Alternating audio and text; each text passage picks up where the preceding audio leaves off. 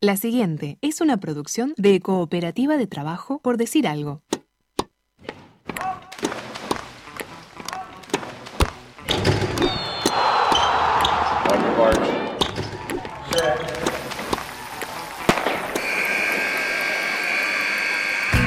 Hay deportes. Y en Por Decir Algo queremos hablar de todos. O de los que podamos desde este momento y hasta las 15. Por Decir Algo. Temporada 7. Temporada 7.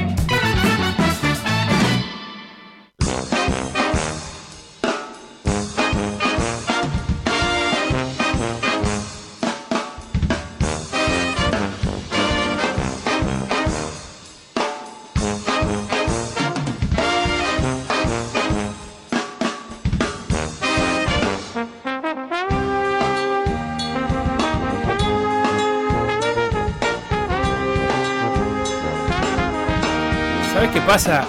Es que nadie piensa en el costado cotidiano de las grandes cosas. Bueno, eh, sí. Y además de ser nombre de disco de No Te Va a Gustar, el costado cotidiano de las grandes cosas, ya, en todas ¿no? las disquerías. ¿Qué carajo estás queriendo decir? Bueno, fíjate Messi. Se ¿Qué? tiene que mudar de apuro. Sí. ¿Alguien pensó si va a tener tiempo de darse una vuelta por el Ikea en París para armar su casa nueva? Bueno, eso creo que lo tiene resuelto, es y Messi. buscar colegio para los niños, porque es algo muy personal. Yo qué sé, le podrá preguntar a Di María, pero hay que conocer a las maestras, el método. sí. No, no, es un tema muy importante, sin duda. eh, la educación de sus hijos, ni más ni menos, pero sospecho que también lo tiene resuelto, Felipe. Y la carnicería de confianza, porque él tenía Todo, uno que le mandaba todo carne. Lo va a poder arreglar. Te, lo, te noto preocupado igual, ¿eh? Sí, porque voy con otra co- cuestión cotidiana de las grandes cosas. El diploma olímpico. ¿Qué? ¿Te dan qué? ¿Un diploma en papel? ¿Dónde lo traes para que no se te arrugue? Mm, un portadiploma, decís vos. ¿Hay una aplicación para consultarlo online? Sí, ¿Qué pasa si lo pierdo o se me estropea? ¿El Comité Olímpico Uruguayo eh, se queda con una copia de ese Muy diploma? interesante todo esto que planteás. eh, de seguro es lo primero de lo que va a hablar Bruno cuando venga. ¿Viene Bruno? Si lo gestionaste vos. ¿Yo? Sí. Estoy en otra, Sebastián, ando con aprontes y eso. Digamos, mejor capaz que viene Bruno. Porque Eh, si pasa algo de última ta, no, me hago Bruno responsable. Cetraro va a venir. Ah, no, está, yo no. qué sé, Felipe. capaz que viene Bruno. Más vale que venga Bruno Cetraro porque me puse mi mejor disfraz de escritor de presentaciones que hacía rato que no lo usaba. Bueno, confiemos, Felipe, sos vos, no Felipe Kluber. No, Que Felipe también soy podría yo. ser. Sí, pero me estás hablando a mí, Sebastián. Ah, ok. Si no pongo entre paréntesis, Está bien, le habla bien. Felipe Kluber. Te Eh, tengo que explicar cómo guionar también. Eh, escuchame una cosa. es de confianza vale esto, que. Sebastián. Vos confiás. No. Mientras tanto, demos inicio a. Demos inicio a por decir algo en su edición 868. Un programa que entre lo cotidiano y las grandes cosas está mucho más preparado para lo primero. Por decir algo. En vivo, hasta las 15, en M24. Porque no van juntos a todos lados. ¿Lo cotidiano y las grandes cosas? No, Felipe y Bruno. Ah, y bueno, tendrá cada uno su vida. Pero yo asumía que, Sí. que- que hacían su vida juntos. Y bueno, yo creo que eso lo podemos hablar con, con Bruno, capaz que viene, y le preguntamos cuánto, cuánto previo al- a los Juegos Olímpicos convivió, porque Felipe se vino a vivir en la casa de Osvaldo Borchi. Claro.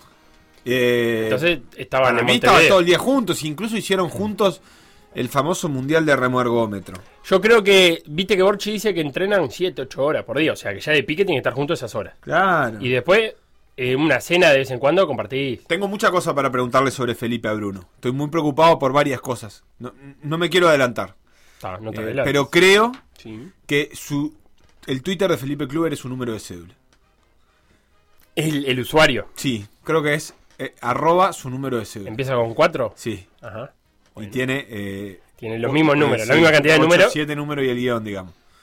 Que vos decís que no es de lo más apropiado. No es lo que recomienda la gente Para que, mí es un que número de cédula. Yo le seguridad, preguntar porque estoy seguro que Bruno sabe el número de cédula de Felipe. Ah, yo creo que no. Sí, lo, pa- pa- todo el tiempo. Es el nuevo, lo anotan. Es como saber el número de cédula de tu pareja. Eh, Tu pareja de la vida, tu pareja remo. Yo no sé el número de cédula mío. No. Apenas eh, me aprendo el número de Isabela. ¿Cómo que no sabes el número de cédula? Eh, son tiempos donde lo tenés anotado en algún lado, siempre. En un celular. En un mensaje guardado, destacado. ¿Sabes el número de cédula de alguien más? Sí, el de Isabela. ¿Y de amigos? No, de ninguna ¿No? manera. No. Mirá. No. Le, ¿Sabes qué? Que en una época, ahora ya no. Me, capaz que sabía el número de carné de, de mi compañero de Ranger, el zaguero que iba a- adelante mío o atrás, porque lo veía todo el tiempo junto. Ah, Pero ¿cuántos números tenía el número de carnet? El mío es 20559, así que son cinco números. Pero ¿y era el 20558? No, no, no, Ah. era otro. Ahora no me lo acuerdo. Está. Pero en su momento sí. A mí me parece que es importante saber el número de cédula de alguien más. De- así en genérico. De alguien más. No, pero es como un gesto de cariño. Significa que has compartido cosas juntos, que has tenido que sacarle pasajes, que has tenido que, que decir, su mentir su cédula para un trámite, porque Bueno, no me, eh, llamar a y hacer me estás dando, por otra persona. me está- no, eso no, me está dando una ¿Cómo consigna, no? así que Beto, prepará. ¿De quién hay que saber el número de cédula y que sirva para algo? Instagram, Por decir algo web. Twitter. Por decir algo web. Facebook. Por decir algo. WhatsApp. 098-979-979. Yo sé el número de cédula de un amigo, ¿Sí? de mi mamá. Creo que el de mi viejo con un poco de esfuerzo lo podría reconstruir porque lo he usado menos. Y creo que... ¿Cómo lo he usado? ¿Para qué usaste los otros? Y bueno, eh, contraseñas de Wi-Fi desde tiempos inmemoriales. No, Seguro. me. ¿No? No. Eh, redes de Wi-Fi. Sí, sí, entiendo. Ah, para Ni poner siquiera contraseñas. Está. Eh, así que sí. Bueno, veamos, veamos qué dice la gente. Este, acá mira, hay gente que ¿Qué ya dice? dice. Cédula de la madre, la Hay que saberla, mira. Eh, José dice, eh, sé el número de cédula de mi hijo y de aquella. ¿Cómo de aquella? También el de mi padre porque hacía trámites cuando vine a Montevideo. Ah, tú- me pregunta, dice que pará, sí. me, me pregunta José si mi compañero de Ranger era Diego Inocente. No, Diego era una categoría más grande que yo. Yo, él era sub-20 y yo era sub-18. Un abrazo grande a Dieguito que eh, nos seguimos viendo. Acá Marta dice, del cónyuge. Hay que Hay que saber, el la número red. Yo creo que sí. Bueno. Eh, te para la policía y das otro número de cédula, así zafás. Está, pero ahí inventó números. Y, y nombre, todo. Yo Pero que- eso ahora no corre, si ahora lo, lo deben contratar en un, en un iPad, quiero Yo creer. creo que aparte de la policía con el número no le alcanza. Si tú no presentás el, Sí, el- el el físico. No, no, yo te lo digo. te digo el número. Mm, me parece que marchás, pero como un campeón. En fin, no vinimos acá a hablar de esto, Felipe. Para nada, vinimos a hablar, entre otras tantas cosas, del fútbol uruguayo, que ayer tuvo doble partido. Tuvo a primera hora la victoria de la IASA 1-0 contra Wanderers. Qué largo se le está haciendo el campeonato a Wanderers. Sí, Larguísimo. que no está tan mal. No, pero esos puntos que tiene son de principio Sí. de campeonato. Que en algún sí. momento estuvo entreverado allá arriba. Eh, viene de ganarle, venía de ganarle a Progreso igual, pero es otro campeonato eh, rondando la mitad de tabla de Wanderers. Rondándola, Ojo. no, en este caso exactamente la mitad de tabla. No termina de. No le faltan tantos puntos para estar en- entre los cuatro arriba, pero no le, le falta ganar dos, tres partidos más. De vuelta queda ahí a las puertas. Ojo, igual, algo. sumado campeonato a mitad de tabla y es una Copa Internacional. Sí, bueno, pero yo no sé si Wanderers no está necesitando un campeonato que sea algo más que una Copa Internacional. ¿Ahora? Quiero decir, me parece que, que yo creo que ve a Liverpool, ve a Plaza, ve a Torque Sí. peleando. eh, Y de ¿por qué- Nacional por qué Medio, no puedo pelear yo Bueno, viene del pelear año, el año pasado venía de haber peleado el intermedio, ¿verdad? Sí, sí, pero no es lo mismo. Final. no es lo mismo. Me parece otro campeonato ahí rondando lo intrascendente. Y a segunda hora, Plaza Colonia empató 0 a 0 con Boston River. Te voy a proponer escuchar a los hinchas y nos metemos en los partidos. Jugamos como nunca, perdimos como siempre. Hicimos todo bien en el primer tiempo. Jugamos al pie, no tiramos pelotazos, jugamos con el viento en contra. Todo, todo bien. Menos el golero. Uno en la barrera con el viento en contra y se paró como para buscar un centro. Mi Dios. Entramos tocando, somos el Barcelona, llegamos hasta el borde del área, triangulamos, seguimos perdiendo 1 a 0. ¿Cómo se puede salir a jugar un segundo tiempo con los mismos jugadores y olvidarse de todo lo que hicieron? Único cuadro del mundo que un día de lluvia con el viento a favor no patea al arco. Otra vez perdimos la pu. Qué difícil que está esto. Igualmente algo hay que inventar. Tienen el monopolio del fútbol, son incapaces de pasarle un trapito a la cámara. Como estar en la cancha, se te empañan los lentes, el tapaboca, en fin, la co... Bueno, por fin tres puntos, che. Por fin tres puntos. Feliz, muy tranquilo, pateando una sola vez al arco. Lo justo y necesario. ¿Para qué más? Esa es la pregunta. Por fin vamos a tener una semana en paz. Esto nos deja muy contentos. Tan contentos como sorprendidos. Esperemos que sigamos por el mismo camino, por favor. Muy buenas tardes para todos. Aquí en la tarde de hoy se jugará en el Prandi el partido de Plaza Colonia contra Boston River. El partido va a ser muy complicado. La cancha va a ser una gran protagonista debido a lo que ha llovido. Una cancha va a estar muy resbaladiza, muy, muy rápida. Y bueno, con, con- con esas ganas de aprovechar el, tropezón que tuvo Nacional ayer contra, contra Cerrito, sabemos que Boston viene levantando, viene teniendo importantes empates contra Liverpool, River, Nacional, pero tenemos toda la fe en nuestro equipo, jugamos de locales, nos ha ido muy bien. Bueno, que empieza el partido en Colonia. Hoy toca seguirlos desde el trabajo. Acá me aislé un poquito para mandar un audio para los amigos de PDA. Esperemos que sea una buena tarde para el Boston. Vamos arriba. Final del primer tiempo aquí en Colonia. Plaza empata 0 a 0 con Boston. Boston está siendo superior a Plaza. Expulsión de Diogo, una jugada muy riesgosa. Yo no sé si era para roja. Complica, complica y mucho para Plaza. Que le esperan unos largos 45 del segundo tiempo. Terminó el primer tiempo allá en Colonia, 0 a 0. Colonia se quedó con uno menos por una hermosa plancha que pegó el brasilero. Y bueno, vamos a ver en el segundo tiempo qué puede pasar. Y supuestamente jugamos bien porque hasta Charquero dijo que jugamos bien, que casi que un enemigo público del Boston. Vamos arriba el Boston. Final del partido, 0 a 0 empata Plaza con Boston. Mucho más Boston ha tenido la pelota, pero claro, 60 minutos ha jugado Plaza con 10 jugadores. Y no es que se haya metido atrás, sino que salió a buscar el partido. El equipo se nota que tiene hambre, que tiene ganas de salir campeón. Hoy lo demostró. Fue superior, pero jamás se achicó. Siguió generando jugadas de peligro, siguió buscando el partido para sacar esa diferencia. No lo logró. Aún así, estamos a 4 de Nacional. Mucho Plaza. Hoy mucho Plaza. Muy bueno, con el auspicio de San a Pie, tenemos que decir que terminó el partido en Colonia, empatamos 0 a 0, un puntito que capaz podría servir, pero todo el segundo tiempo con un jugador de más. Y la verdad que por lo que escuché en la radio y lo que poco que pude ver en la TV, todos los centros que tiramos los- se, los, dimos a Melevo, ninguno se avivó y tirar un centrito un poquito más abierto para que entre un jugador y meta la pelota, eh, algo. Pero bueno, no se perdió que es lo importante, pero no se ganó, que es lo que sigue preocupando. Así que bueno, vamos arriba el Boston y esperemos que clausura nos tenga con muchos mejores resultados que con los que nos viene trayendo este maldito apertura que estamos en el horno. Por decir algo. Conducción. Felipe Fernández. Sebastián Moreira. Y Facundo Castro. Producción y edición. Conrado Hornos. Todos los deportes. En Por decir algo.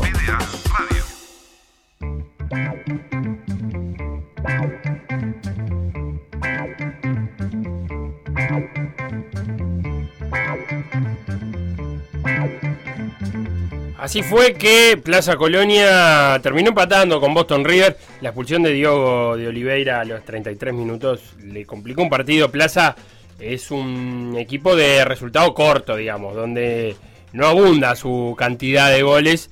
Diogo era la carta de gol ayer. Nunca es un buen momento para que te salte la cadena, pero ¿qué querés que te diga? Faltando tres fechas, definiendo el campeonato, es un pésimo momento para que Diogo caliente porque entendía que había recibido un penal, continúa la jugada y termina yendo caliente. Nada, nunca, me parece que no calibró bien el, el momento y, y me, pas- me pasó la misma sensación, se le termina atragantando un partido que al contrario de Nacional, por lo menos Plaza logra sacar un punto. Y es importante porque quedó a 3 de ser campeón de la apertura. Hoy lo escuchaba a Leonay un ratito hablar y, y decía que nada, que ellos saben que están ahí, está cerquita, que tienen que abrocharlo, pero, pero que nada, basándose en la fortaleza defensiva, Plaza es el equipo menos goleado por, por dos goles de ventaja contra Peñarol. También es de los menos goleadores. Así que va a tener que venir a, ven- venir a buscar a, a Montevideo, a Wanderers, eh, al Viera en realidad, lo que no pudo conseguir ayer. Pero aún así Seba quedó muy bien parado en la tabla de posiciones. Sí, de hecho, en el final del partido no tuvo prisa Plaza por jugarlo. No, este, Más bien, no te digo que hizo tiempo, pero más bien Bueno, se fue sí, acomodando sí, en un momento y- desaparecieron las pelotas. Sí, sí, bueno, sí. Este, realmente se fue quedando cómodo con el resultado. No, no, no, no, le, no le quedaba tan incómodo el punto. Mantiene 4 con Nacional. A la última fecha va a seguir eh, llegando puntero. eh, entonces, eso creo que también hace que, que, que Plaza no esté del todo des- descon- desconforme con el punto. No, y sabe Además, que juega en la- Nacional y Liverpool. Sí, que sabe que en la próxima fecha, a igualdad de resultado con Nacional, es campeón. Si ganan los dos, es campeón Plaza. Sí, sí. Y, y después, bueno, como vos decías, pase lo que si pase. pierden los dos, no. Porque si Nacional pierde con. Pero cómo no, si queda cuatro puntos arriba. Pero Liverpool queda tres. Ah, se mete Liverpool. O sea, en No realidad tenía la incluso podría meterse hasta Peñarol. O sea, si pierde. Oh, un eh, triple empate en la, claro. a 30 puntos. Claro. Claro, Por tenés eso razón. Plaza no. No dije nada. No. mm, eh, Se juega a distinta hora, ahora hablamos de eso, Sí. eh, porque en realidad, sea cual sea el resultado de Nacional Liverpool, uno de los dos va a seguir con chance eh, matemática de alcanzarlo. Es decir, Plaza no puede ser campeón con el resultado del partido anterior. Si Claro, gana Liverpool, queda 3, si empatan, Nacional queda 3, y si gana Nacional No, queda lo que 1. sí sabe Plaza es que si gana es campeón. Eso sí, pero va, va a jugar de vuelta con el resultado visto. Lo cual de todas maneras es extraño. A mí me parece que, que- que deberían jugar con el mismo resultado. En Es- fin, es pedir- 30 puntos de Plaza, Sí. 26 Nacional, Sí. 24 Liverpool y Peñarol. Ahí sí, matemáticamente los únicos que tienen chance. Bien, eh, fue pedido de Tenfield, que se juega en continuado no para, ninguna duda, para pero- televisar los dos. Eh, empezó por ahí el domingo, a las, el 15, domingo 15 de agosto, a las 18 horas, en el Gran Parque Central Nacional Liverpool.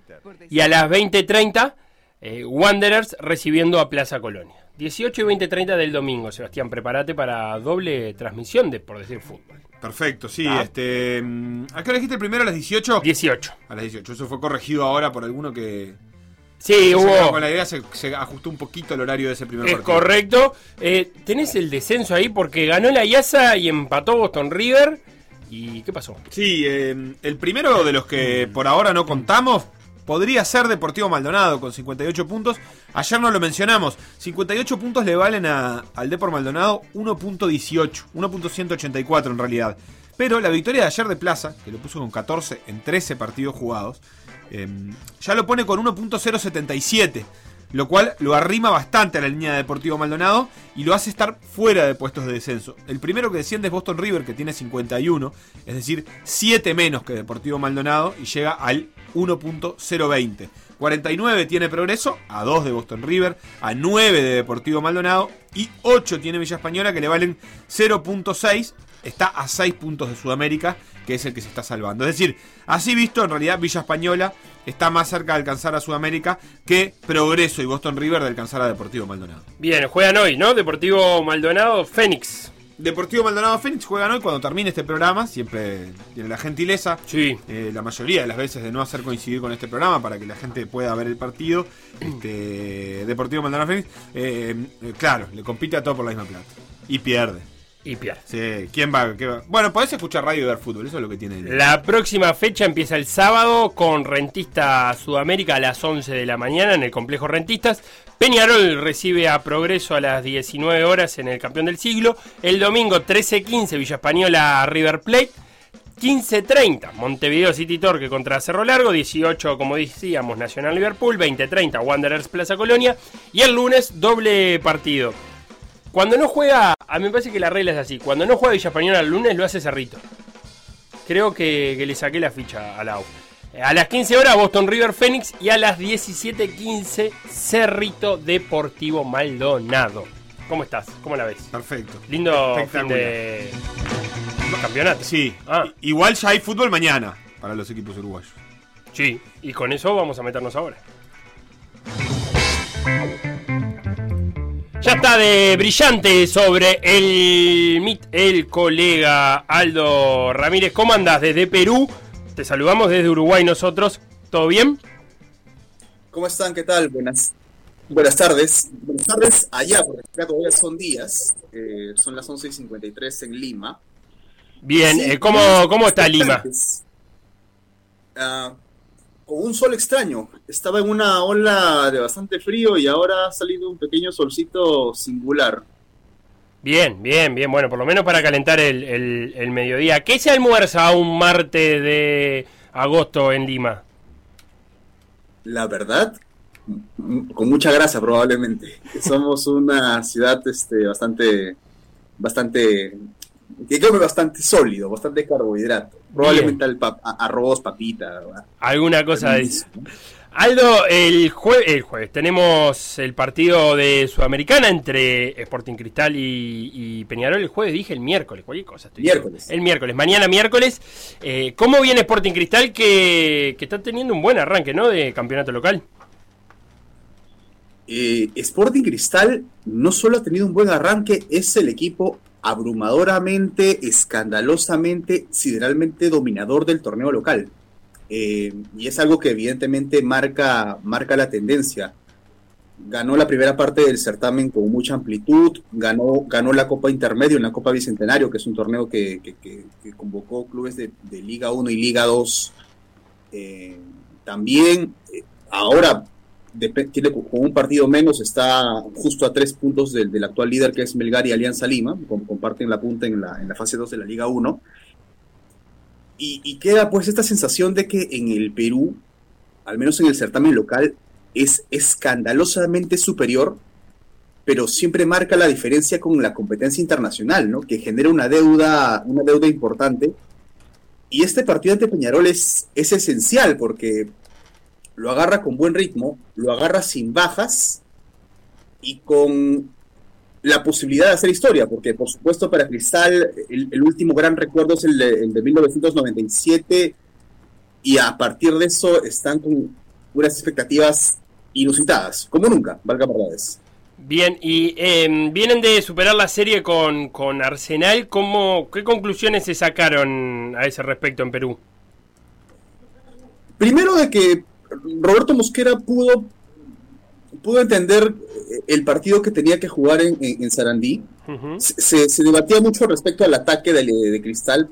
Les cuento un poco cuál es la, uno de los principales debates que hay en, en torno al equipo rimense, que es el tema del delantero centro. Bien. Eh, generalmente, generalmente Mosquera apuesta por Marcos Riquelme, que es un delantero argentino, paso importante por Bolivia, valgan verdades. Sí.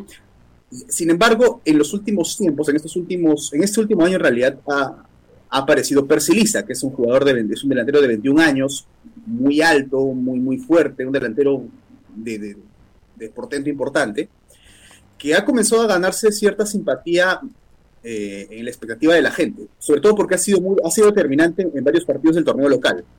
Eh, E incluso le ha cambiado la cara a varios partidos de cristal en el contexto internacional.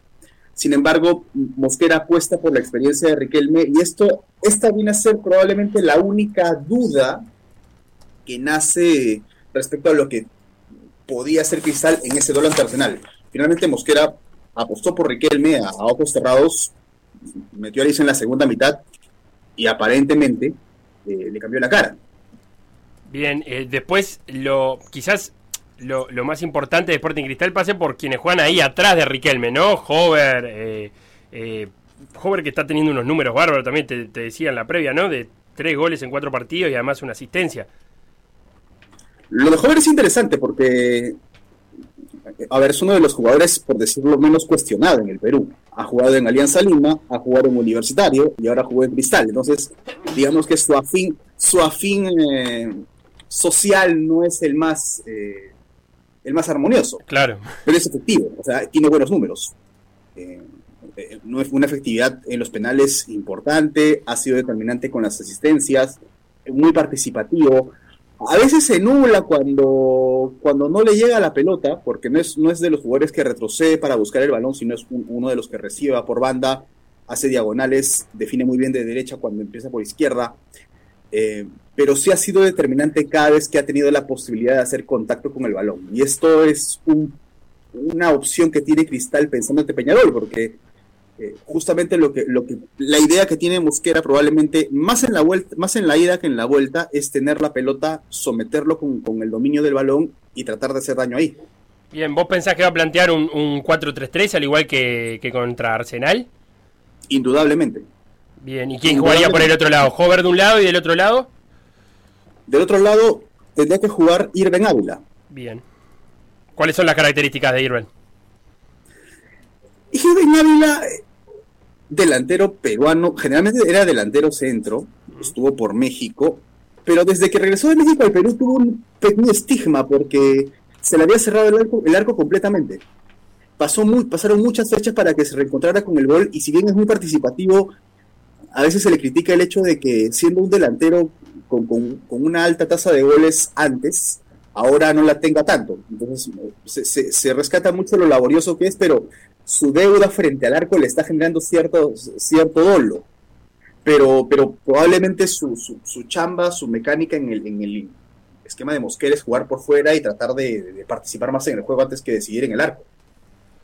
Bien, y después el- el- los tres volantes centrales, Calcaterra, Castillo, González. Eh, bueno, en realidad no creo que juegue Castillo. Probablemente va a jugar Gerald Tábara. eh, que es. Gerald Tábara es un caso muy parecido al de Hover, porque Tábara juega como volante ancla. eh, hace, hace, sin ser mucho, sin, sin tener mucha marca, de hecho. Pero es un jugador que con, con el balón en el pie izquierdo es fascinante. O sea, puede meter un pase largo muy bueno o rematar de lejos porque tiene esos, tiene esos dos recursos.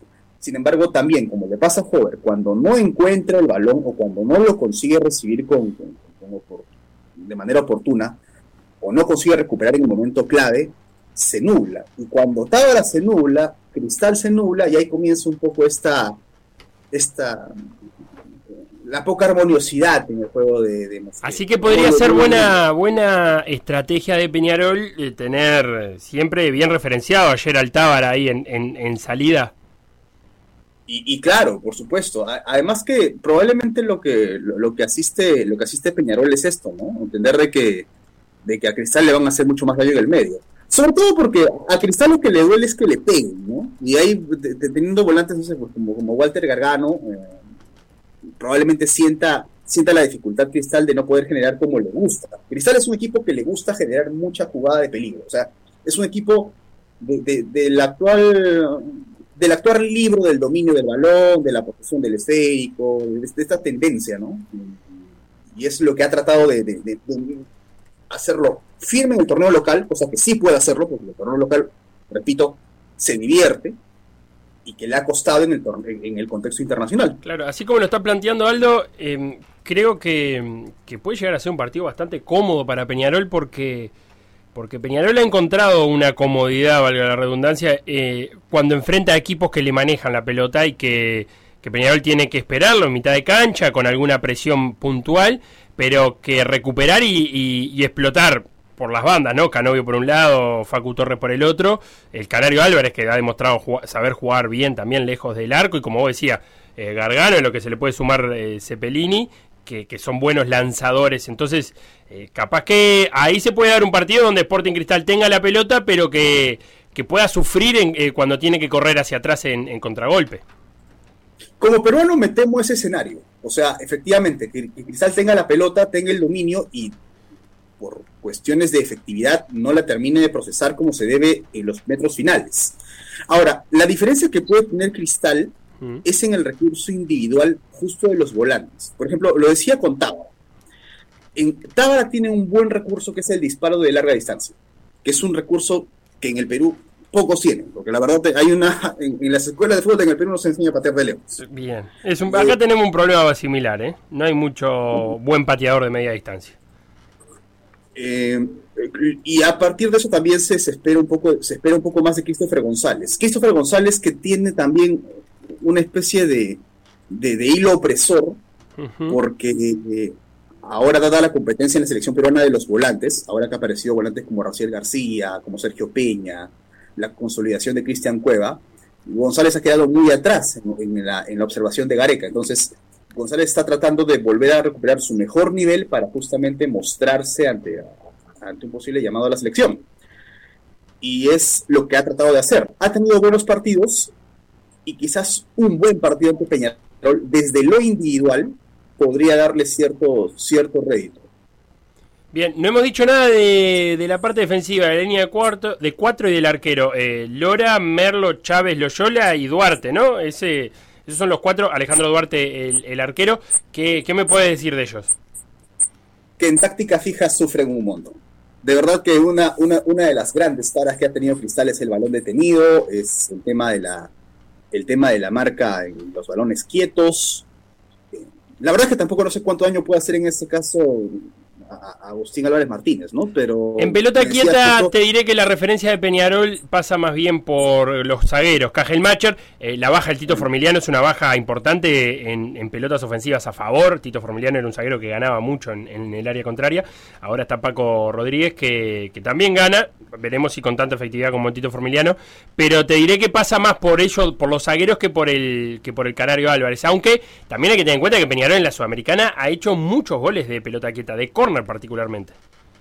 Claro, y, es una de las cosas que, que- le puede generar mucha mayor atención a Cristal, porque es uno de los detalles donde más ha sufrido.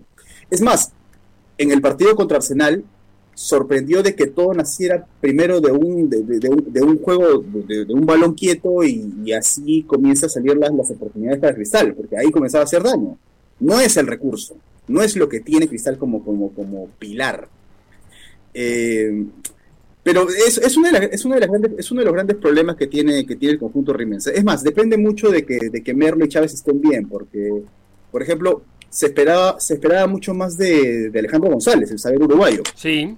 eh, que lamentablemente no ha podido convertirse en la, en la gran variante de, de- de Chávez o Merlo efectivamente, y también el tema de los laterales es un tema.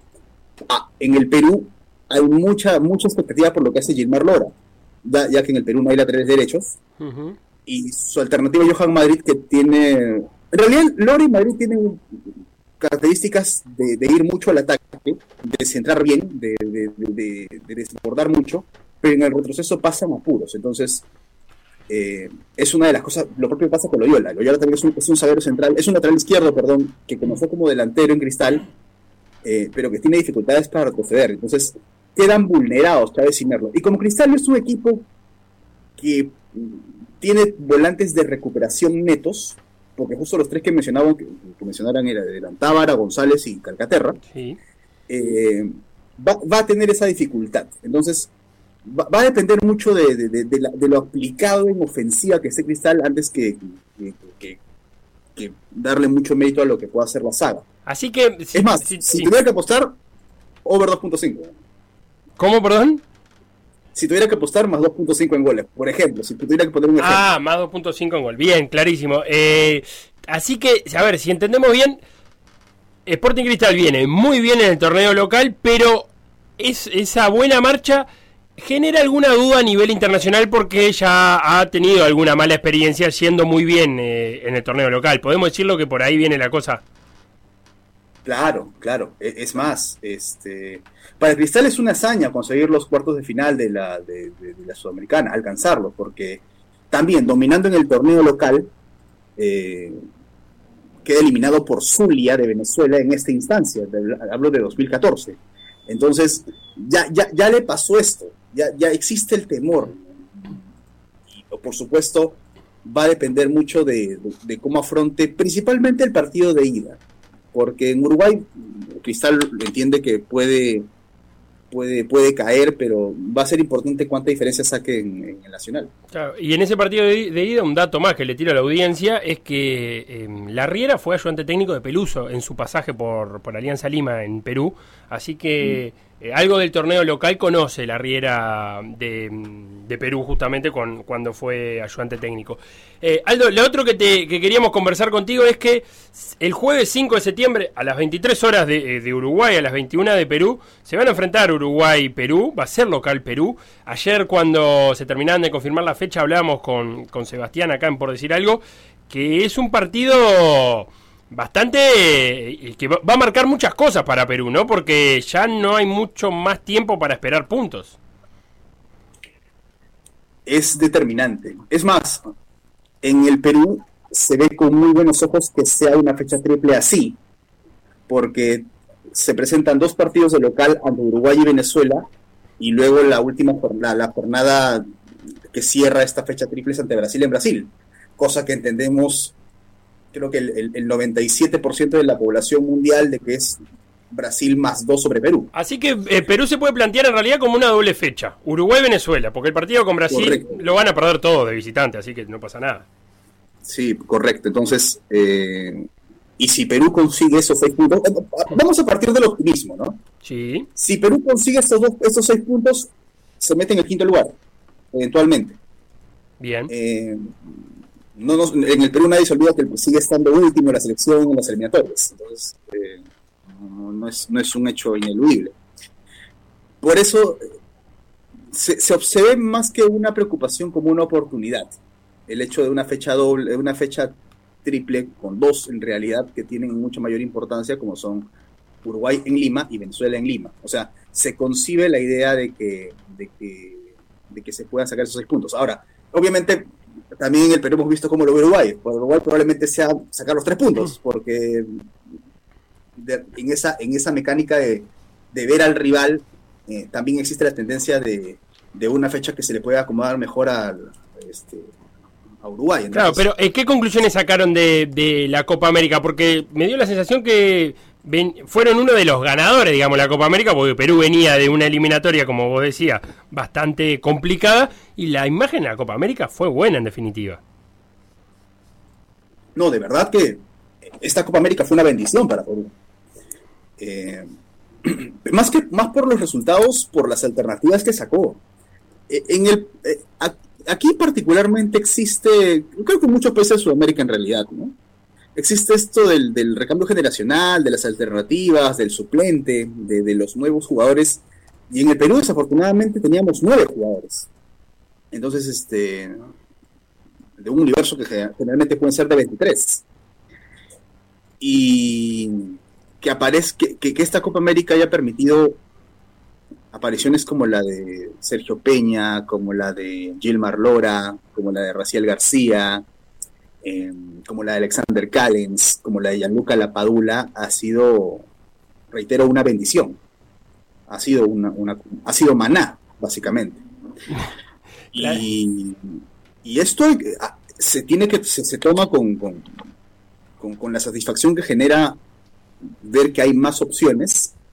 Pero claro, el, eh, el asunto es que el asunto es que esto pueda, pueda graficarse en partidos de eliminatoria, porque tampoco no es mentira que a Perú le va siempre bien en las Copas Américas. Probablemente porque a Perú le gusta competir en torneos cortos.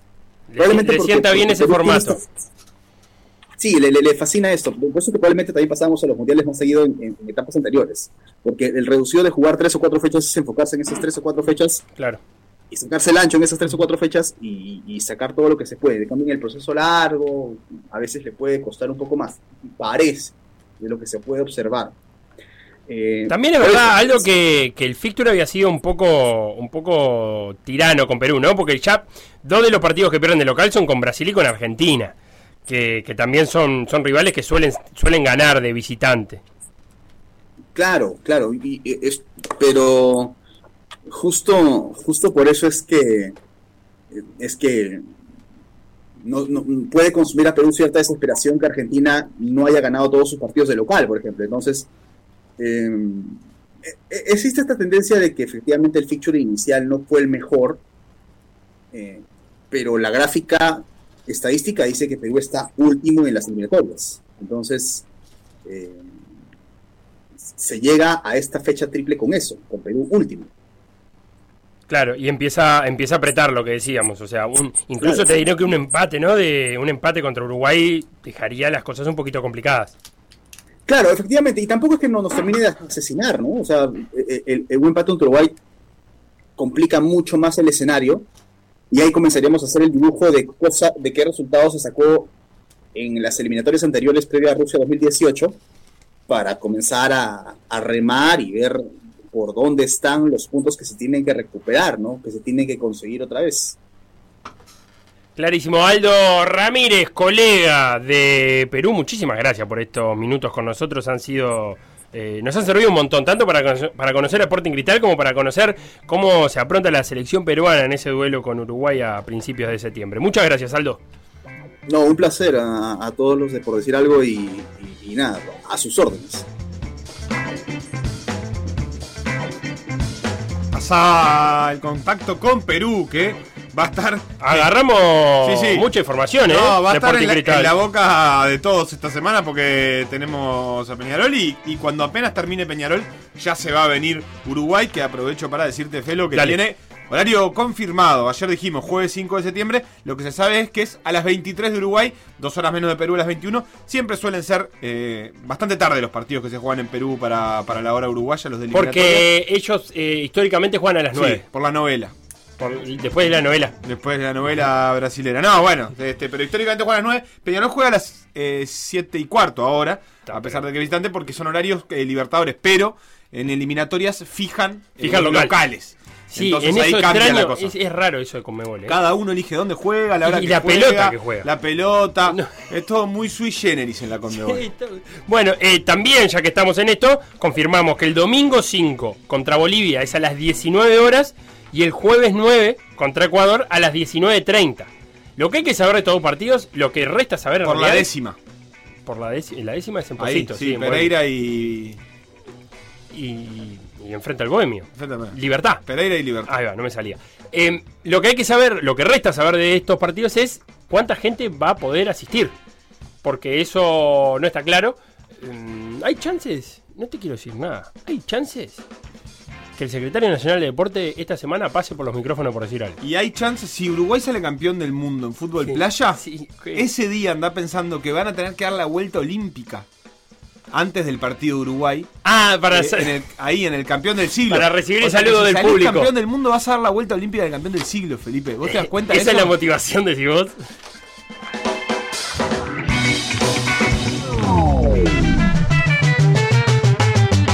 Lo que pasó en por decir algo, revivirlo en pda.uy o buscar los podcasts en Mixcloud o Spotify.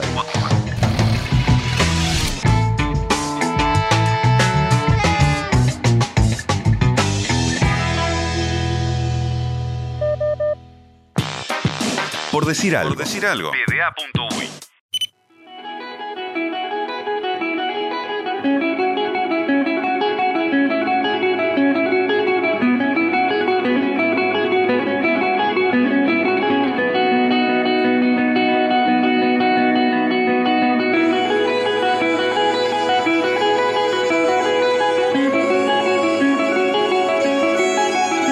La presidenta de Georgia, Salomé Zurabishvili, pidió a Rusia revocar el reconocimiento de la independencia de las repúblicas separatistas de Osetia del Sur.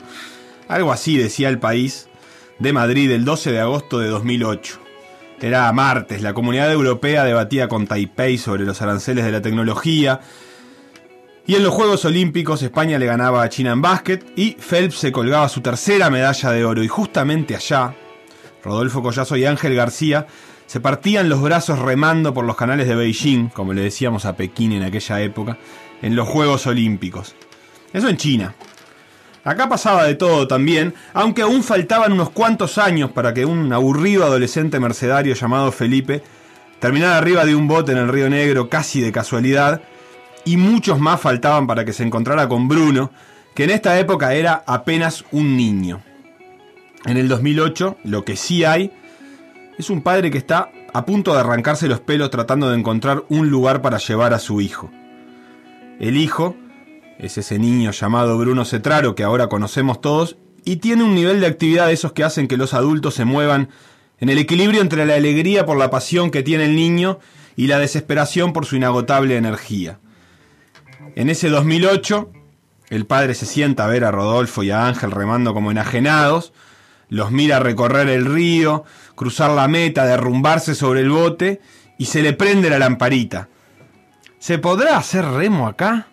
La cuenta le cierra, porque si en esos seis minutos estos dos quedaron así de cansados, capaz que esto sirve para que el botija gaste energía. Entonces, averiguan, y sí, se puede, en el Montevideo Rowing. El niño, dijimos que se llama Bruno, pero no dijimos que durante su vida va a tener algunos apodos que lo definen. En Vélez Arfield, su cuadro de Baby Fútbol, le tienen una mezcla de aprecio y temor. Su apodo es el carnicero. Cuando la pelota queda dividida y Bruno está cerca, los adultos que están afuera se aferran a las cuerditas esas que están alrededor de las canchas de baby fútbol, levantan los hombros y miran para el costado con los ojos entrecerrados temiendo lo peor. Pero en el remo Bruno encuentra su lugar.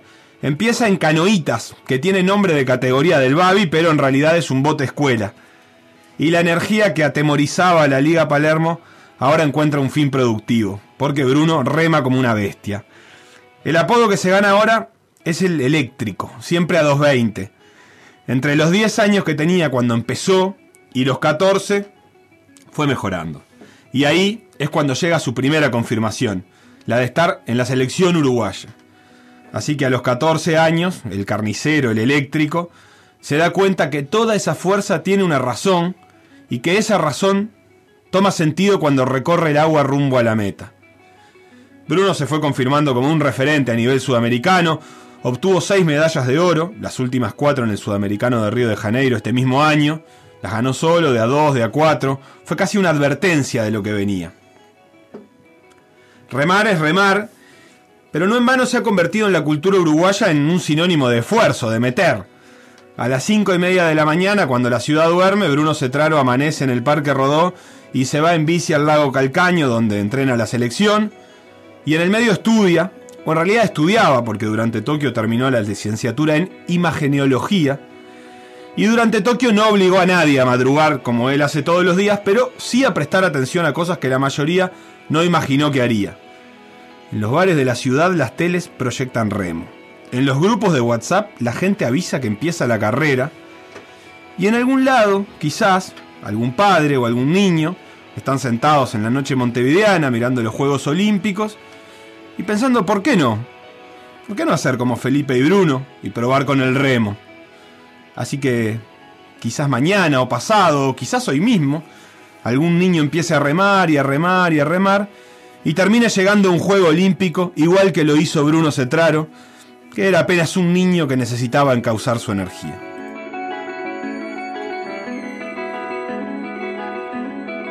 Bruno Cetraro, bienvenido a Por Decir Algo. Bueno, buenas tardes. eh, qué presentación, la verdad, fue, fue algo muy lindo recordar todo, todo el pasado.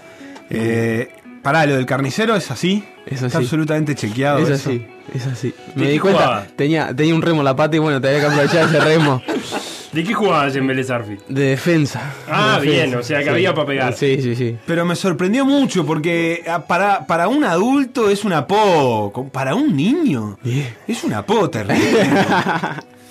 Sí, sí, la verdad que me lo gané con mérito. Ese, ese- sí, sí, sí, era, era bruto de verdad jugando al fútbol. Y, y nada. eh, Qué difícil, pero aparte me imagino, claro, es de, de esos zagueros que pegan en realidad de bruto, no de mala leche, de, de llegar tarde. Pará, ¿por qué? ¿Por qué sacas esa conclusión? Porque no tiene cara de andar pegando de mala leche. Tiene cara de, de nah, llegó tarde y plum, pam, No, pum, pam. me, me acuerdo una vez que, que mi abuelo me decía, porque era de madera yo, entonces venían los que andaban bien y me, dibujaba la pelota delante mío y ya ni me dice, me dice, andá y trancalo fuerte que va a ver que yo no te hace más nada. Da, fui, lo tranqué y, el gurí voló. Y yo, perdón, perdón, perdón. Y mi abuelo, seguí, seguí, gritaba afuera. Claro, una vez que me- ya. Ah, eh, Bruno, ¿ya caíste de- de todo lo que pasó en estos últimos días? Eh, vamos, vamos cayendo a poco porque la verdad que, que- fue un sueño y, toda la repercusión que tuvo, o sea, uno, uno sabe que, en qué deporte está y, nada, y sabe, y sabe el sacrificio que tiene que hacer, pero sabe que no es, no, es tan que la gente no lo ve. Y, y llegar a esta instancia en los Juegos Olímpicos, en la final, que, que estuviera toda la gente expectante, esperando esa final eh, como si fuera un partido, un clásico, jugar a la celeste, eh, a uno, a uno le llenó de, alegría y de emoción porque que la gente estuviera reconociendo el esfuerzo de, de nosotros, ¿no? Porque llevamos muchos años entrenando porque esto se ve ahora, pero no es que arrancamos el mes pasado. Allá hay muchos años que, que se viene entrenando, sacrificando, y hay veces que, que no, se logran los, no se logran los objetivos porque así es el deporte. Como uno hay mucha gente que, que, que entrena y también hay gente, hay gente que tiene más facilidades que otro, tanto en su entorno, ¿no? que estar, poder estar dedicado solo a eso. Pero, pero nada, nosotros con lo que tenemos vamos y le luchamos y, y damos nuestro máximo, ¿no? Como hacemos en cada entrenamiento, por- porque amamos lo que hacemos. Vamos a desandar ese camino a Tokio. ¿Ustedes cuántos días antes llegan de la competencia? Nosotros llegamos el día 16 a, a- a Tokio y competimos el, el día 24. ¿Y cuáles fueron las primeras impresiones? ¿Llegaron? Ya sabías que iba a hacer mucho calor. Y, y la primera entrada al agua, ¿cuáles fueron esas primeras sensaciones? Me recu- recuerdo el, el video de, de pegar el sol en el bote. Sí. Esa fue de las primeras cosas que hicieron. Sí, sí eh, nosotros los primeros días que llegamos al 16, recién pudimos salir del agua el 18 porque estaba eh, clausurada la pista, o sea, no se podía entrenar. Eh, fue, fue una emoción tremenda, ¿no? O sea, haber llegado, estar, decir, ven en todos lados, decía Tokio, Tokio, llegar al aeropuerto y que estuviera todo Tokio, que ya te estuvieran dando la acreditación y, y ya, ya mismo en el vuelo, o sea, fue como, fue, o sea, el, el vuelo fue como la entrada en calor, ¿no? Porque llegas viajando con delegaciones de otros países y ya te ibas imaginando todo, todo lo que se venía. Y que al llegar a la pista, eh, bueno, primero ver el bote nuevo ese, que, que, que- que es un sueño, uno, uno como deportista, o sea, cualquiera, un niño ve, tiene una pelota nueva, es, ah, es, es- es el, El sueño. bote brillante, ¿no? Ah, el bote brillante. Y ¿Cómo fue eso del bote nuevo? porque se- se- la Secretaría no, no- no- nos compró el bote después de haber clasificado en, en Río de Janeiro. Y, y nada, fue el bote, se, se nos entregó allá en, en Tokio. Y nada, lo quisimos personalizar eh, con Felipe, poniéndole, pegándole los pelotines de- del sol, que la verdad que quedaron muy lindos. Y, y nada, la primera vez que nos metimos al agua fue. ah, Era, era un sueño estar arriba de ese bote. ¿En qué cambia ese bote? ¿Lo sentías que más liviano, avanzabas más? No tanto por un tema de, de liviano, sino de comodidad. de- o sea, los botes van, van sal- salen año a año porque van mejorando como, lo- como los autos. Claro. Y, y nada, o sea, también el tema de que, de que sea nuevo. Ya, o sea, por más que tenemos dos botes eh, que sean viejos del 2008, pero uno que no tenga uso y otro que tenga uso, se siente mucho la diferencia. O sea, eh, donde uno va sentado, se le dice, eh, o sea, está el carrito, las guías. Eh, uno a veces cuando los botes de acá de Uruguay va como saltando porque tienen como pozo las guías, porque ya del mucho uso. El nuevo no, es como que si tuvieras eh, eh, en una camita de seda. Claro, divino. Y, y nada, también el, el casco, el casco, los cascos viejos se, se, se rayan, o sea, eh, siempre un toquecito, lo, lo, toque- lo tocas cuando saca, lo sacás del agua, o para ponerlo la percha, ¿no? vas rayando, o, o, o algún accidente, siempre, siempre pasa, porque nosotros siempre avanzamos a la espalda, entonces a veces hay que estar atentos, siempre se nos, se nos dice que estemos atentos, pero a veces siempre Alguna cosa se cruza en el Sí. agua. O troncos, por ejemplo. Hay veces que en Mercedes, estás en Mercedes remando y, y se- y creció el río y después empieza a bajar los troncos y los troncos, bueno, los ves. Entonces los botes están rompiendo. Y quieras o no, es lo que está en contacto con el agua. Que eran niños con chiche nuevo. Sí, éramos niños con chiche nuevo. Y estábamos y era- íbamos en un cumpleaños arriba del bote ese, el- los primeros entrenamientos. Y, nada, llega la primera regata, el primero antes, el sorteo de la serie. Cuando ven lo- los rivales de esa primera regata, eh, ¿qué pensaron? Nosotros en realidad no, no, no Teníamos pensamos- Irlanda, ya de Sí. pique, campeón del mundo. Sí, o sea, nosotros teníamos, ya, ya sabíamos, o sea, después de ver, el, el sorteo, ya sabíamos que estábamos Irlanda, que era muy fuerte, República Checa, eh, pero tampoco, o sea, uno al no estar compitiendo, tampoco sabías, o sea, o sea, sabían que eran los mejores, pero tampoco sabías a cuánto estábamos de ellos, o cómo estábamos con respecto a ellos, porque nunca habíamos competido. Fue nuestra segunda instancia internacional con Felipe, y la primera fue en Río de Janeiro, que ni siquiera eh, estaba toda esa gente, lo único que estaban los chilenos, pero ni siquiera nos los cruzamos en la primera regata. Entonces era to- todo nuevo también, eh, un poco la estrategia fue en esa primera regata de salir muy fuerte para, para tratar de un poco de asustar y porque como pasaban solo dos, eh, si uno en la mitad, primera mitad de la regata sabe que no va a llegar, se, se guarda porque al otro día... Que eso fue lo que terminó pasando, ¿no? Sí. Arrancaron fuerte, estaban peleando en los primeros puestos, creo que ahí en el, segundo, en el segundo puesto. Y después, viendo que no, se dejaron llevar porque era lo mismo terminar tercero o sexto. Sí, porque teníamos que ir al repechaje y, y- y hacer un desgaste innecesario, al otro día se iba, se iba a cobrar. Y Terminaron llegando sextos, tranquilo. Y el repechaje. Y fue el repechaje fue el otro día. El repechaje fue infartante. Sí, fue. Eh, ¿Cómo fue esa carrera y, y ese ganarle por nada a Portugal? Bueno, ahí ya, ya planificamos otra estrategia con, con Osvaldo, nuestro entrenador, que era como, o sea, se- era una final, o sea, había que dejar que, o sea, ir en contacto con ellos, pero dejar que se fueran sacando eh, los pelos ellos por, por los primeros tres lugares que son los que iban a clasificar. Y, nada, en algún en, eso- en, esa, en esa locura de estar entre los tres primeros todo el tiempo, hay un error técnico que iban a, iban a cometer, iban a desgastarse. Y nosotros siempre estar ahí, estar ahí, que tuvieron la presión nuestra que estábamos ahí, pero como tampoco asustar. Y en el final sí darle con todo, y que- porque los otros iban a estar muertos porque habían salido desde, abajo peleando por esos tres lugares. ¿Y en qué momento de la carrera, eh, no sé si se habla con Felipe, ok, eh, se viene el remate y hay que subir el ritmo? No, no, no se habla, o sea, es, es tiempo de entrenamiento. No, no llevamos mucho tiempo con- de entrenamiento juntos con Felipe, pues, pues llevamos un año y medio comparado con, la- con el resto de las duplas. Pero, o sea, en cada entrenamiento nosotros siempre, los últimos, el último trabajo, el último, el último trabajo de entrenamiento, los últimos metros de cada entrenamiento, subíamos inconscientemente, o sea, ya es inconsciente, ¿no? De, de- de entrenarlo tanto, es inconsciente. Entonces ya sabemos, o sea, los últimos 500 metros hay que dejar la vida. Hay que, hay que, hay que demostrar todo lo que se entrenó. Y ahí en el agua se dieron cuenta que le habían ganado a Portugal, porque fue por muy poquito. Eh, yo la festejé, yo la festejé. Notable. Yo la festejé. Quería, igual que, me- que convencer a, a quien haya que convencer que habíamos Sí, pasado nosotros. Sí. No, la verdad que. O sea, yo pensé que igual en realidad en esa, en esa regata habíamos quedado segundo o tercero. Nunca había pensado que había sido tan, tan photo finish.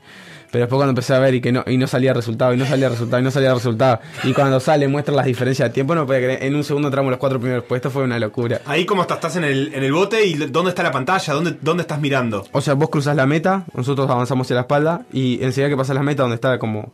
Hay una torre, que es la, la torre de llegada, está una pantalla como mirando hacia los deportistas, que, que dice, empieza a, a- a- a lanzar las posiciones que llegó a esa competencia. Claro. Y, y solo salí, y no salía ninguno de los resultados o salía solo el primero ahí. No, no salió ninguno porque Ninguno. Como, como llegamos tan apretados los cuatro botes, eh, se, se mira con la cámara la foto finish y, y se saca las diferencias, que fueron creo que 6.36.20, 6.36.40, 6.36.80 y 6.36.95. Fue una cosa de loco. ya metidos en la semifinal, ya era un campañón. Se da ese día de que hablábamos del, del embravecido que estaba, la, el- no sé cómo, cómo lo se dice, lo, lo alterada que estaba la cancha, ¿cómo se dice en la jerga del remo? Sí, estaba picado. estaba- Picado, lo picado que estaba eh, el agua ese, ese día y, y contanos vos qué pasó esa regata de semifinal. Bueno, nosotros a- al haber accedido entre los 12 mejores ya era, era o como nuestro objetivo, o sea, era, íbamos, queríamos ir cumpliendo objetivo objetivo, era uno de nuestros objetivos estar entre los 12. Y nada, Osvaldo en ese momento estábamos, estábamos- hablábamos, bueno, vamos- a hacer una buena regata, pero también hay que, si vemos que no podemos, hay que cuidarse para estar peleando la final B, para pelear por el diploma olímpico, que era lo que en realidad nosotros queríamos. Para si sabíamos que, si veíamos que no íbamos a entrar, cuidarnos, porque al otro día tenemos la final B, y ahí que teníamos que ir entre el primer y segundo puesto para poder conseguir un diploma olímpico. Y, y nada, y llegó esa mañana Osvaldo y dice, tenemos una ventanita. Hay que aprovechar esa ventanita, vamos a agrandar esa ventanita y, y a- y armamos y armamos esa una estrategia, la- la- una estrategia parecida al repechaje. Vamos a clasificar. Pero esa lo- lo- ventanita lo fue notaste por- como que se levantó con, como con una iluminación, digamos, como de que dijo, no, no, no, va- ¿hay una ventana? Sí, O- podemos, podemos. Nosotros ya estábamos convencidos. Y Osvaldo se terminó de convencer, lo terminamos de convencer. Nosotros queremos ir, nos, eh, nos matamos entrenando y vamos a pelearla. No me importa quiénes sean, vamos y vamos a, poner, a mostrar que todo lo que entrenamos. Y nada, así fue, fue, armamos bien la estrategia para no hacer cosas de loco. No va a ser un poco lo que hicimos la primera regata, pero hacer bien las cosas. Y así fue como se fue dando, o sea, fuimos, fu- largamos, estuvimos siempre ahí en contacto y al final Pero íbamos ¿Cómo a- estaba el agua ese día? Porque estaba brava. Se Pa. habían chocado dos botes en una, una regata anterior. Sí, sí, no, ese día había mucho viento, mucho viento. eh, encima, o sea, estamos hablando que había mucho viento. estaban- al lado de la pista tienen, ahí están los molinos eólicos. Sí. O sea, que imagínense que para que haya moli- haya molino eólico es una zona muy ventosa para, para poder generar ener- energía, ¿no? Pero no, ese día había mucho viento y, y- y el agua estaba brava, estaba, estaba bastante movido. Y también era una, una ventaja que nosotros tenemos porque también Osvaldo ya, ya había planificado que en Tokio era una zona muy ventosa, eh, de mucho oleaje, de mucho calor, por eso fue que nos fuimos a España un mes antes, a, a Tui, que era una zona, una zona bastante similar a lo que iba a ser en Tokio. Y nada, supimos aprovechar la- la- las circunstancias. ¿Y en qué momento ven caerse el barco noruego? ¿Lo, lo ven? Nosotros, nosotros lo- en el final de la rata empezamos a levantar y nos empezamos a meter, a meter, a meter, meter, meter. Y de repente, de reojo, ves una pala volando. Y eso había que darle. O sea, fue, fue como un- una, menos. fue una bocanada de aire que te dio y, y- y le dimos con todo. Terminan pasando segundos, Sí, además. pasamos segundos. Entonces fue, fue una cosa de loco. Pero te juro que, que ver esa palita volar fue, fue algo que me dio aire y vida. Y dale más, dale más y más y más y hasta el final.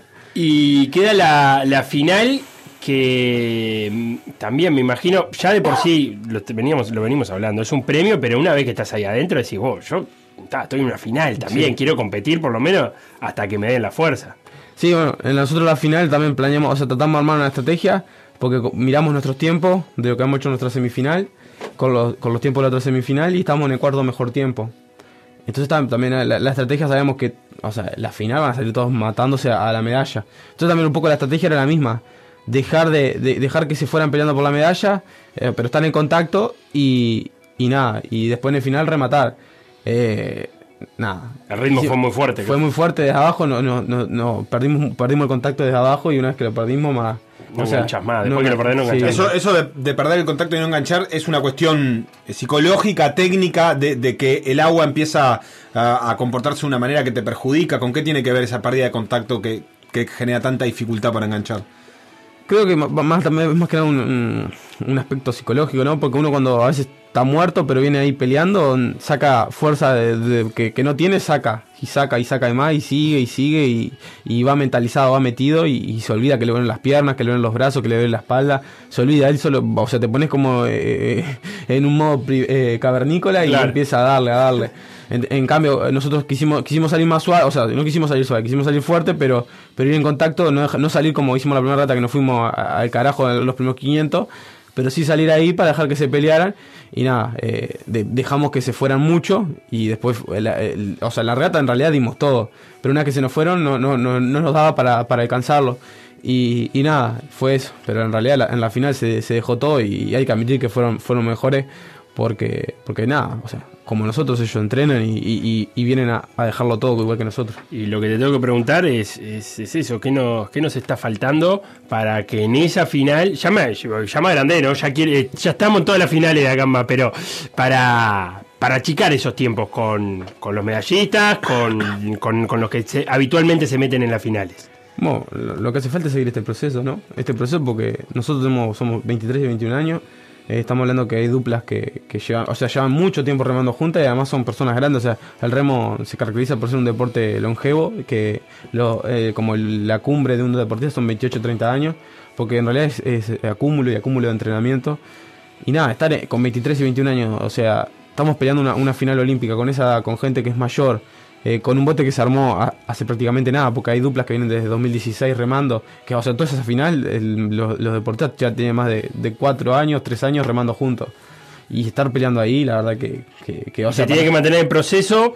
¿En qué condiciones? Porque tampoco es cuestión de andar remando solo por no, remar. exactamente, o sea, hay que, hay, hay que seguir el proceso, pero no es solo para nosotros, para Felipe y para mí, porque en realidad el que nosotros estemos ahí no, no significa que solo fuimos nosotros dos, porque siempre hay atrás un equipo, están nuestros compañeros de, de- de- de selección, ¿no? Que, están siempre ahí, están haciéndote que te esfuerces cada vez en el entrenamiento un poquito más, porque si no, si no te esforzás, entra el otro.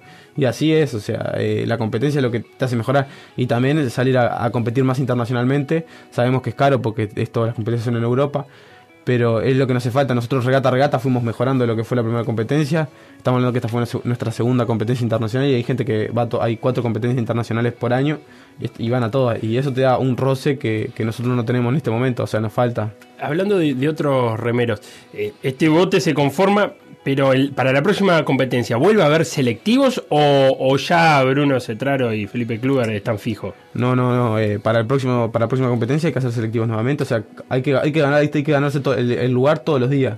O sea, nosotros ya tenemos, tenemos como un historial que es bueno. O sea, nosotros somos el bote a vencer, pero si vienen, por ejemplo, se sube hoy mañana Felipe con Esquivel, que nos- le mando un saludo que nos pasó un poco de data. con Esquivel y es más rápido que Felipe conmigo, va, va ese doble. O, O sea, o- van, van a volver a hacer las pruebas en las que van. Ustedes, para, para armar este- esta dupla, Osvaldo, eh, los combinó a todos de a dos y vio cuál era el que tenía mejor rendimiento. Eso va. lo van a volver a hacer. Y lo vamos a volver a hacer en, en ¿E- cada- ¿Eso es habitual? ¿Los, los otros países también van combinando duplas o las duplas se arman y quedan fijas? O sea, quedan fijas. O sea, ahora nosotros cuando volvamos a entrenar, seguimos entrenando junto con Felipe. Si se le da la posibilidad, o sea, de decir, en una instancia, un fin de semana, probar las demás duplas, a ver si son mejores que esta.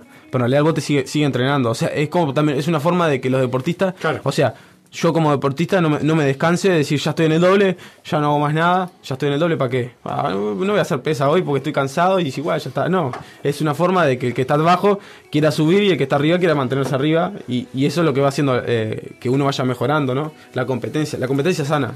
¿Y ¿Les dio en la, en la Villa Olímpica para intercambiar con otros remeros?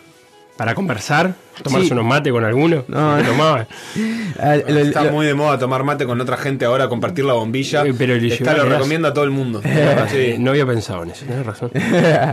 Eh, el- los últimos, los últimos, el último día, o sea, la verdad que en realidad a Uruguay ni nos conocía nadie. Claro, por eso, tenés que presentarte un poco, ¿no? Y, eh, o sea, fue, estas regatas fueron nuestra carta de presentación porque luego de esto yo estaba en la zona de atletas ahí donde estaba la pista de remo y venía gente de Australia, de Croacia, de todos lados a saludarme y decirme excelente regata, la verdad. Bien. Es más, nuestros rivales vinieron y, y- y los de República Checa se sacaban, el- o sea, me hacían el gesto como que se sacaban el sombrero delante de nosotros.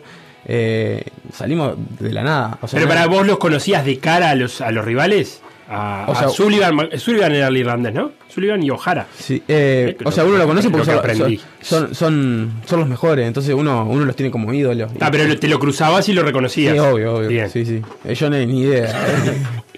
Pero, pero, pero los conocieron ahora. Sí, los conocimos. Yo ahora me saqué una foto con los, bueno, me saqué foto con los dos irlandeses. La verdad que, que, que son ejemplos, ¿no? Porque son son súper humildes. eh, estamos hablando que son campeones olímpicos. Tenían la medalla arriba de la campera. No se le veía que tenían la medalla puesta. Tienen cara de buenos tipos, aparte. Sí, no, no, la verdad es más, me puse a hablar con, con el que es de stroke, el que, el que marca el ritmo, el que va adelante de ellos y, y nada, me puse a intercambiar un poco de, de- de hablar, de, de- de preguntarle cómo entrenaban, cómo vivían y ta, él también me preguntó la, la parte mía y, se, y se- se asom- se asombraba de que nosotros entrenamos en, en un lago que tiene 1500 metros y me decía, pasan dando vueltitas, le digo, sí, es lo, es lo que, es lo que tenemos. A ver cómo es eso, explica un poco más. Porque estamos hablando de que en el lago Calcaño no hay 2000 metros, que No es hay. donde compiten ustedes. Nosotros, nosotros competimos sobre 2 kilómetros, no te- o sea, en el lago Calcaño tenemos 1500. Y además uno, uno a la hora de entrenar no, no entrena 2 kilómetros, siempre entrena mucho más. Nosotros hacemos 25 kilómetros diarios. Entonces hacemos 25 kilómetros dando vueltitas, porque son 1500 metros, vueltas, 1500, y así vamos. Eh, eh, eh, es, Te ha tedi- mareado. es tedioso, pero es lo que hay, hay que, hay que ah, o sea, el que quiere celeste que le cueste, dice. ¿no? Y, y pará, y ellos, por ejemplo, si hacen 20 kilómetros, los tiran, ¿tienen lugares donde los tiran de, de una? No. O sea, tienen, tienen lugares, o sea, co- como acá, como poder ir a Río Negro, pero es eh, 10 kilómetros para arriba y 10 para abajo, ah, o sea, eso en varios lados, pero son ya tienen tienen todo, o sea, tiene en el lugar que hacen, tienen las evaluaciones de 2000 metros, al lado tienen para hacer eh, los kilómetros que quieran. Y no tenemos chance de conseguir una casita allá en Irlanda. Ellos eran de un pueblo, eran, ¿te acordás? Los dos de un pueblo. ¿De la, i- de la isla de Man eran? No. No, no, ese es Cavendish. Estamos confundidos. No, este era de un pueblito que quería decir botes, botes Sí, sueltos. es Lo habíamos estudiado. Porque son dos hermanos, yo te cuento, Bruno. Dale, son dos, no dos pare- no, dos No sé, parejas hermanos no- son los que no son irlandeses. y juegan un hermano con otro hermano. Porque antes, antes dos hermanos. remaban juntos. Viste, Yo me, yo me puedo sentar a conversar con los sí, pero ya. Pará, eh, y, y cómo fue el- en la previa? Este, a- acá, entre todas las cosas que llegaron, se habló mucho de Osvaldo Borchi. Osvaldo estuvo acá, eh, ¿cuándo estuvo acá? A fin del año pasado, Sí. no hace tanto. Y él tenía bastante fe. eh, bueno, ya, ya venía de, de algunos buenos resultados, lo que pasó en el Panamericano, este, ni que hablar. Eh, ¿En qué momento ustedes comulgaron con esa idea de Osvaldo que es muy particular de entrenamiento también, de, mucha exigencia y de una exigencia que, que a veces, este, no sé, por lo que cuentan incluso algunos remeros, no es que cuesta encontrarle sentido, pero, pero implica una motivación extra sostener. Es que actualmente el remo es así, es, es un deporte que hay que entrenar muchísimo, muchísimo, lleva muchas horas de entrenamiento y, y, y no, no, y entrenar poco, no, o sea, no va a la par de, de estar en el alto rendimiento, o, o sea, no en el alto rendimiento, sino estar compitiendo en, en en lo más alto, ¿no? Porque, o sea, en realidad hay gente que se dedica to- todo, el día dedicada al remo, ¿no? Uno no lo tiene, pero hay que, hay que buscar la forma de, de poder eh, estar eh, al alto nivel. Por ejemplo, nosotros, eh, lo ideal sería poder estar, eh, remar doble, dos veces al día, pero también nosotros tenemos la condición de que vamos, tenemos que ir en bicicleta hasta lo que son 40 minutos. Remar los 25 Te sirve entrar en calor también, ¿no? Sí, hay, hay día, hay día que estás muerto y tenés que subirte a la bicicleta. O que te agarre un viento en contra en Avenida Italia y los repechos te, no, no, no, no la contás. Y, y nada, eso, son 40 minutos para ir, entrenar, 40 minutos para volver en bicicleta. Entonces a la tarde, eh, lo ideal sería hacer pesas y, y salir a remar a 10 kilómetros para aflojar. Pero no podés hacer eso porque tenés, eh, tengo el Rowing acá, en Montevideo, el lado del caño en Montevideo, pero en la otra punta prácticamente.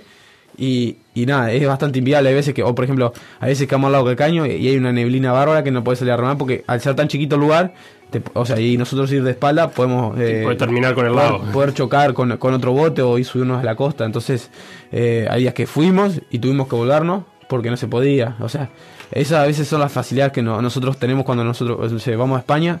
Nos quedamos en un club de remo eh, que está en este club, en el mismo club está el gimnasio, eh, hay remorgómetro, enfrente está el, el río. Entonces, eh, no se puede salir a remar, vas para el remorgómetro.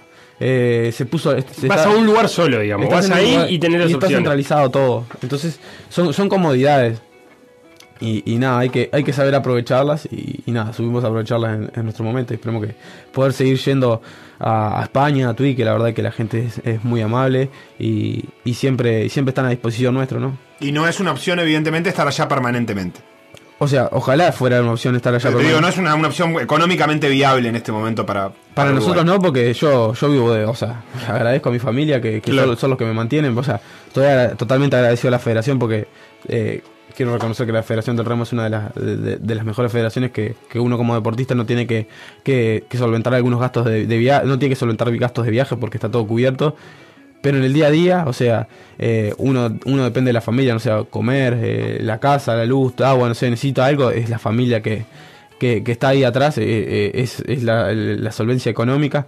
Y además también uno ya, ya va creciendo, o sea, siempre pasa que en el Uruguay hay gente destacada cuando es chica, porque es cuando tiene tiempo y cuando, y cuando la familia lo puede mantener, un, momento que la familia ya no puede mantenerlo más, que o tiene que estudiar, o, o sea, tiene que estudiar, porque en realidad estudiar no es una excusa porque se pueden hacer las dos cosas a la vez, porque yo, yo hice las dos cosas a la vez.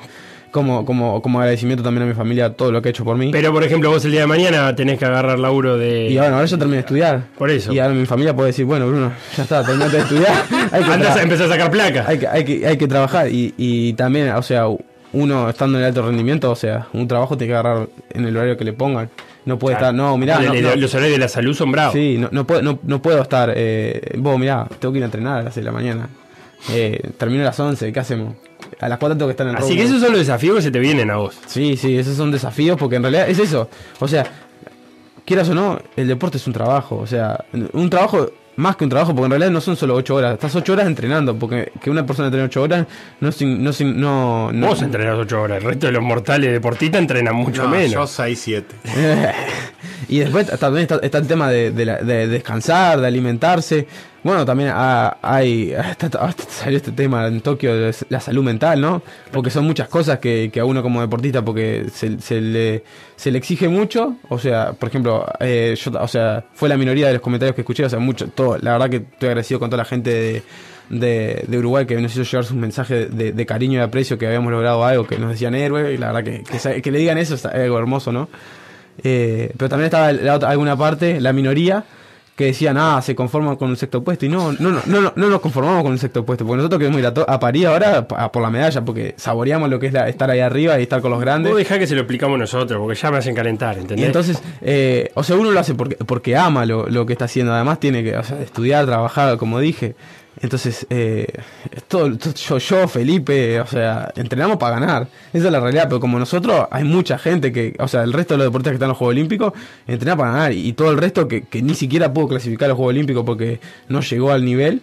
O sea, ya es un logro clasificar a los Juegos Olímpicos, pero no tampoco es conformarse. eh, eh, eh, la un poco la realidad, no. Uno, uno da, da- da su máximo y, y lo hace en cada entrenamiento y no, no, no, no es una excusa, ¿no? Pero, pero nada, o sea, hay gente que está eh, abocada a, a, a- ser eh, de- deportista, ¿no? Estar todo el día, no, no tiene que preocuparse, vos, tengo que salir, tengo que ir al hospital de clínica a hacer el internado, que no sé qué, no, él va, descansa o, o, o tiene su charla con nutricionista, su psicólogo, su, su preparador físico para, o su masajista. Y uno, o sea, con lo que tiene, eh, hace. Y, y agradecido con toda la gente que me rodea y que me ayuda. Claro. Pasame los dos sobre Para, marrón para, tenés para que tengo, pa- tengo Sí. algo que decir antes. Pero me lo tiene ¿Cómo que está el igual. vínculo con, con Felipe? ¿Cómo es eso- esos Ah, vos meses te de convivencia? preocupado. Sí. ¿Te sabés la cédula de Felipe? Estamos muy... ¿No, la sabes? ¿Cómo la- ¿Cómo la vas a ver? Está Estuvimos discutiendo eso. hay que saber.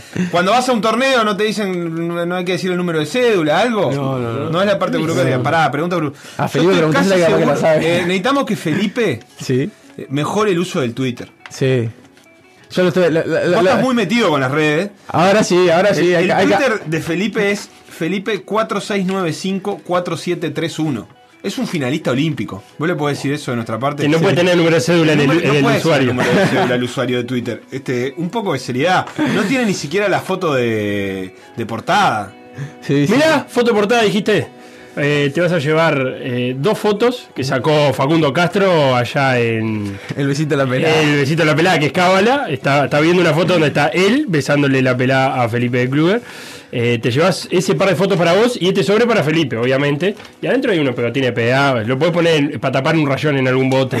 Eh, Muchísimas gracias. No vamos a pretender que hagas mucha cosa más con el, eh, los pegotines. Sebastián. Nada, un montón de mensajes de gente que llega, que saluda, que pregunta cosas como que, como, que se asombra por, por la cantidad de agua que hay en Uruguay y que, que cómo se puede aprovechar. Héctor que pregunta si Uruguay podía meter dos botes. Eh, no, no podía. Eh, había sido una posibilidad que Uruguay metiera dos botes. O sea, en realidad Uruguay clasificó dos botes eh, a, a nosotros Sí. y, a Feli- y a Martín Zócalo en el single. Pero hay un reglamento que dice que eh, la única forma de llevar dos botes es que los dos botes ganen. En nuestro caso nosotros ganamos, pero Martín quedó cuarto. Y entonces ahí hay que elegir a uno. Esto es por un tema de, De cupos y de- de cupos para, dejar, para dejar también como un poco de diversidad de, de países. Clarísimo, entonces Bruno Cetraro pasó por los micrófonos de por decir algo, el primer olímpico que viene, mañana tendremos otros, pero Bruno, muchísimas gracias por estos minutos con nosotros. Muchísimas gracias a ustedes y un saludo muy grande a toda la audiencia.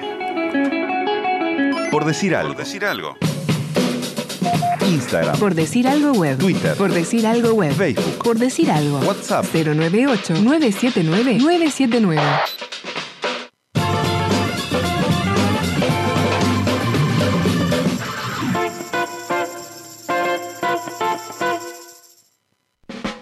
Por decir algo. PDA.uy. Seguinos en Facebook, Instagram, Twitter o Spotify. Todos los deportes en M24 97.9 FM Montevideo 102.5 FM Maldonado. PDA Radio. PDA Radio.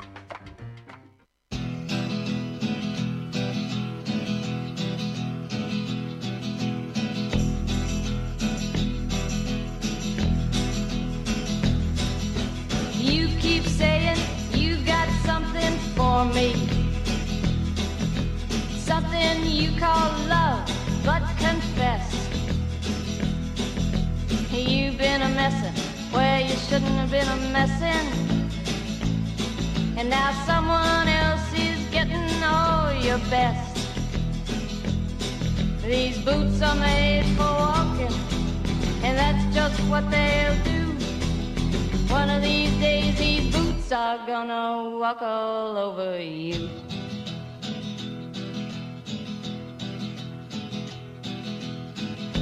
Yeah. You keep lying when you ought to be truthing. And you keep losing when you ought to not bet. You keep saying when you ought to be a changing. Now what's right is right, but you ain't been right yet. These boots are made for walking, and that's just what they'll do. One of these days, these boots are gonna walk all over you.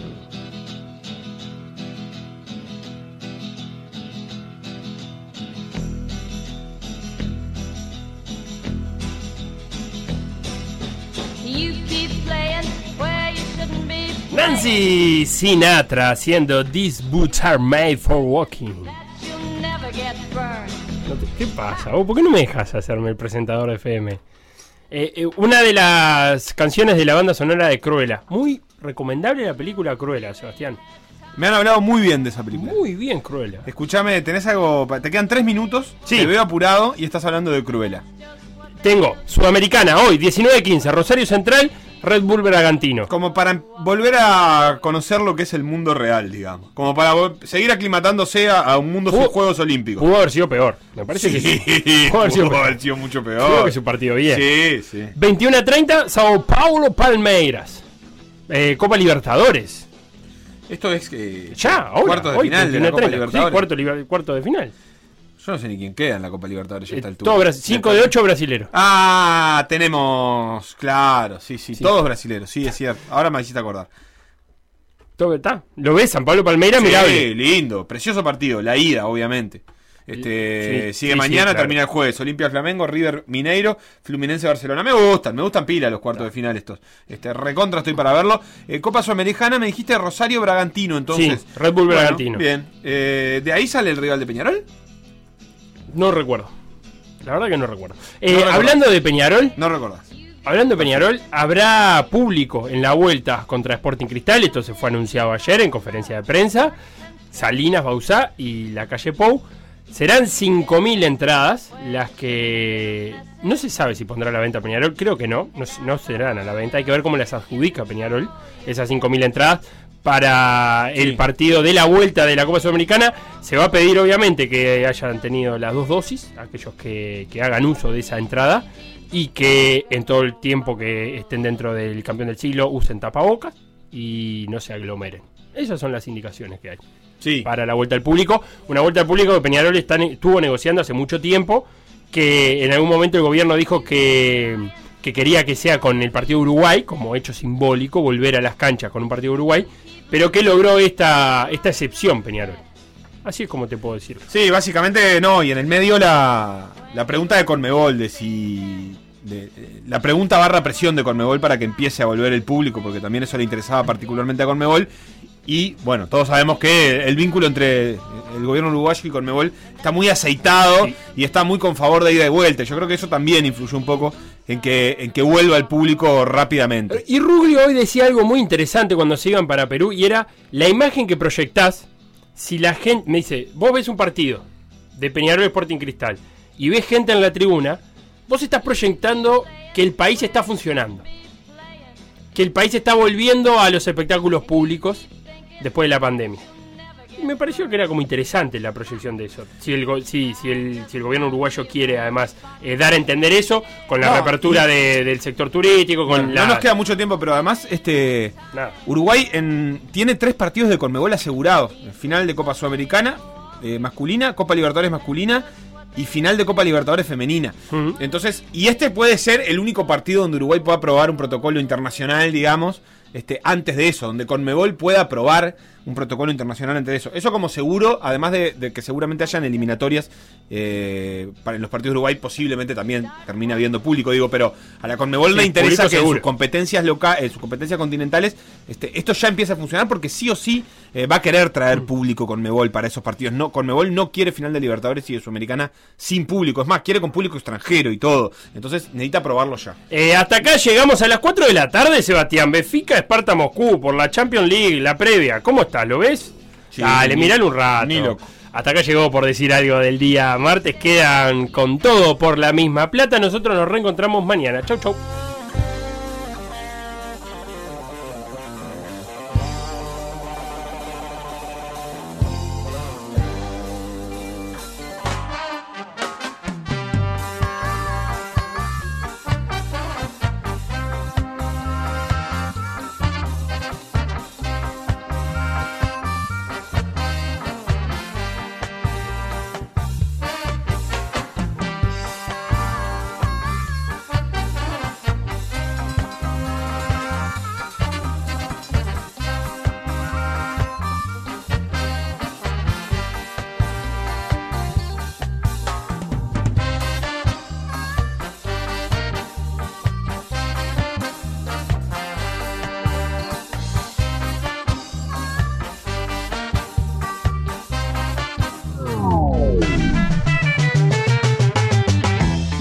Por decir algo, revivirlo en pda.uy o buscar los podcasts en Mixcloud o Spotify.